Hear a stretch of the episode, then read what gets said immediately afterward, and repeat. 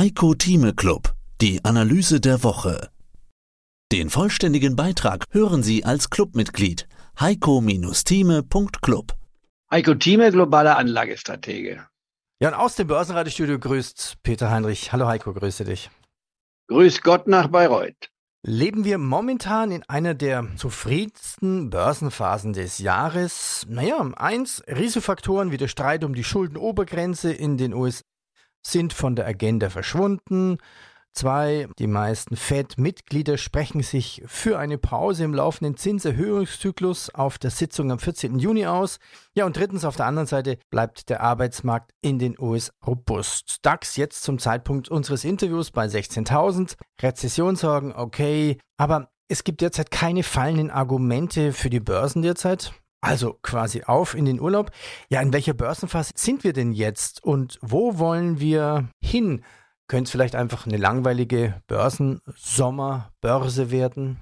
Also die Börse ist A nie langweilig. Das muss man wissen, es ist immer spannend und es kommt aus dem Nichts heraus. Also bitte stellt euch ein, liebe Clubmitglieder, dass wir in diesem Sommer Überraschungen, positive und negative haben werden. Wir werden noch mindestens ein oder zwei Sommerlöcher kriegen. Was sie bewirkt, weiß man vorne nicht, denn wenn man es schon vorher wüsste, könnte sich ja jeder einstellen. Immer nach dem Motto, es wird an der Börse nie geklingelt. Immer wenn es klar zu sein scheint, wo wir stehen, wirft der nächste Tag neue Fragezeichen und Chancen auf. Also es bleibt nach nach wie vor spannend. Aber der Langfristtrend, der geht ohne jeden Zweifel nach oben. Die Frage ist die, wie hoch ist das Risiko, was wir in dem Markt haben, was wir rationell begründen können. Hier nun die Frage, rationell begründbar, ist die Marke von 15.500. Das ist überhaupt kein Problem, dass wir da hinkommen können. Jetzt sind wir ja unter der 16.000 Marke wieder. Wir kommen vom Höchststand von 16.333, also eine Schnapszahl fast, wenn man so will. Und äh, die Frage ist, die 15.500 wären also 800 Punkte rund darunter. Das sind Pi mal Daumen genommen, das sind ungefähr fünf Prozent. Das kann man ohne Schwierigkeiten erreichen. Fünf Prozent wäre eine Ausatemphase, Beginn einer Konsolidierung, die von fünf bis zehn Prozent geht. Ist die 15.000 Marke jetzt mal rein mathematisch gerechnet möglich? Selbstverständlich. Das wären dann nicht ganz zehn Prozent, aber knapp an die zehn Prozent Marke heran, wo dann die Korrektur offiziell anfängt. Und dann die letzte Frage, ist die 14.500 Marke noch denkbar? Und das würde in den Rahmen passen der sogenannten Korrektur, nachdem wir ein Plus gesehen haben, hier vom DAX-Index von knapp 12.000 auf über 16.000, sind also rund 4.500 Punkte gestiegen. Und das heißt im Klartext, das sind über 30 Prozent, 33 Prozent rund. Das ist also eine ganz gestandene Hosse seit Ende September. Das ist das Rahmenbild, was wir haben. Und jetzt die Frage, kommen wir in eine rezessive Phase hinein, also wird die Wirtschaft schwächer. Wir sind in Deutschland schon in einer technischen Rezession.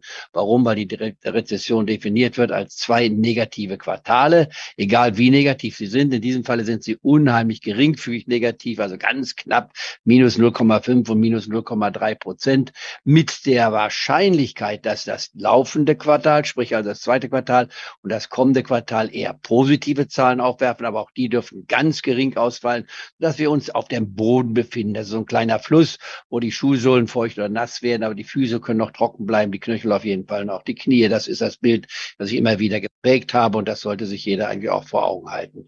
In den USA ist es ähnlich. Die Frage ist die, da haben wir noch Wachstum, aber das Wachstum dürfte auch schwach ausfallen in diesem Jahr. Man redet von einer Rezession.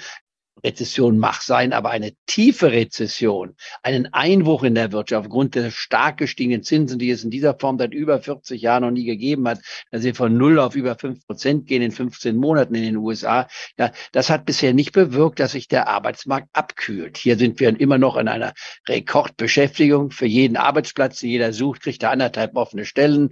Das ist also gar kein Problem.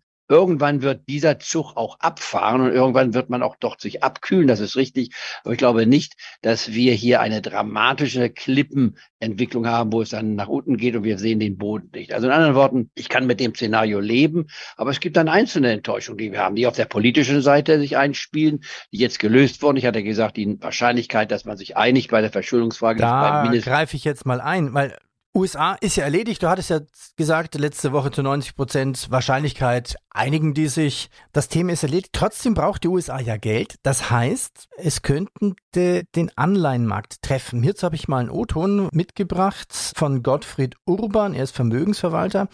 Er verwaltet auch ein paar Milliarden. Das spiele ich jetzt mal ein.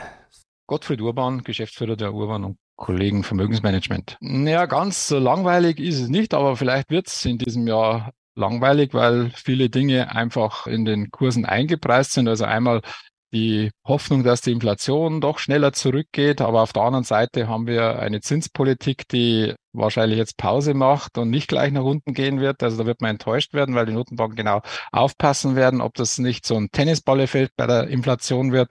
Dann haben wir noch die Schuldenobergrenze, die jetzt sozusagen wieder erledigt ist. Aber trotzdem braucht man natürlich Geld. Das heißt, man nimmt neue Schulden auf. Das könnte den Anleihenmarkt belasten. Wäre gut jetzt für, für Anleihen, wenn man Anleihen kaufen will. Also es sind schon komische Börsen. Es ist so, die Freude ist eigentlich eher begrenzt, weil sich gerade in Amerika nur auf ein paar Werte konzentriert und der breite Markt, also 493 Aktien sind so plus minus null seit Jahresanfang und der Rest ist so 40 Prozent plus. Also diese glorreichen sieben, diese Nvidia, Apple, Microsoft, Metaverse und Co. Okay, da blende ich jetzt an dieser Stelle mal aus. Also trotzdem komische Börsen, die Freude ist gar nicht mal so groß. Der Obert hat vollkommen recht. Ich meine, wir spitzen uns zu ähnlich, wie es 2021, 2022 im Sommer war, dass dann eine Handvoll von Papieren plötzlich die Schlachtzeilen bringen und jeder rennt dem nach. Da werden Kursgewinnverhältnisse im unseriösesten Bereich gehandelt. Unseriös sei schon, also im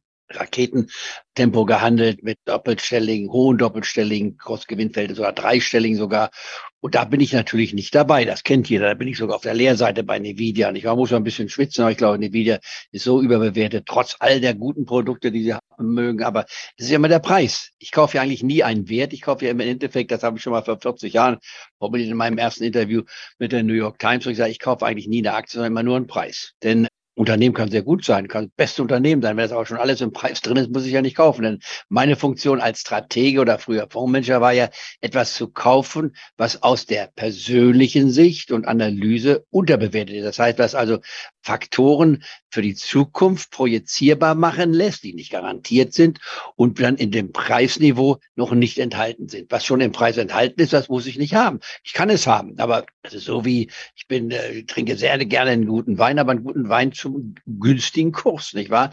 Bei mir kriegt man einen Hauswein, da darf ich gar nicht sagen, wie teuer der ist, nicht wahr? Das ist eine Auslese, also der, Grand Reserva, Rotwein in Spanien, der ist so preiswert, da würde man Wasser dafür teurer kaufen müssen. Und der, wenn keiner weiß, wie, wie was ich bezahlt habe, sagt jeder, das ist großartig, erzähle ich den Leuten den Preis, also um Gottes Willen, das muss ja furchtbar sein. Das ist genau das Gegenteil als Antizykler. Wenn ich etwas finde, was noch nicht entdeckt ist, wie ein Diamant, der roh ist, dann muss ich, das interessiert mich. Wenn er schon geschliffen ist und auf der Auktion steht, ja, dann zahle ich natürlich eine horrende Prämie. Und das ist genau das, was wir ja dem Club versuchen, immer wieder zu suchen, wobei das nicht immer stimmt. Man kann auch mal glauben, einen Rohrdiamanten zu haben und dann weiß sich dann als eine äh, Non-Valeur, wenn man sich getäuscht hat in der Zusammensetzung dieses Steines. Also da kommen viele Faktoren hinzu. Und insofern hat er recht, Herr Robert. Er sagt, also wir, ich würde nicht sagen, dass es langweilig ist, sondern wir haben einen Punkt auf den Rentenmarkt, auf seinem Fachgebiet bezogen.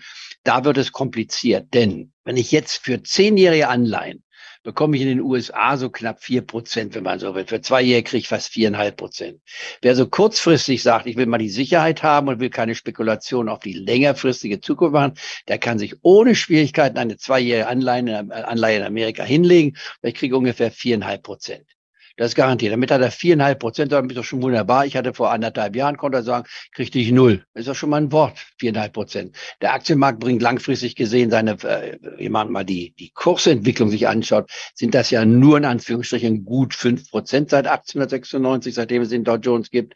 Und da oben drauf kommt dann die Dividendenrendite, die verdoppelt dann die Zahl nochmal so, dass wir auf zehn Prozent kommen. Also sind Dividenden schon mal ganz entscheidend.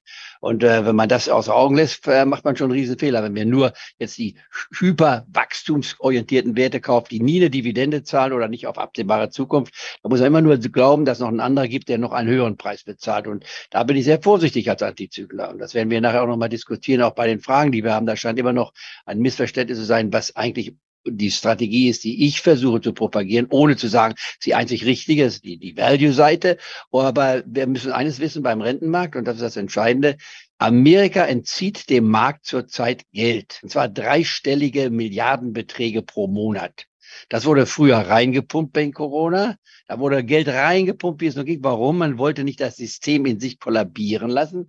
Mehr dazu gibt's im Heiko Thieme Club. heiko-thieme.club Heiko Thieme spricht Klartext. Der Heiko Thieme Club.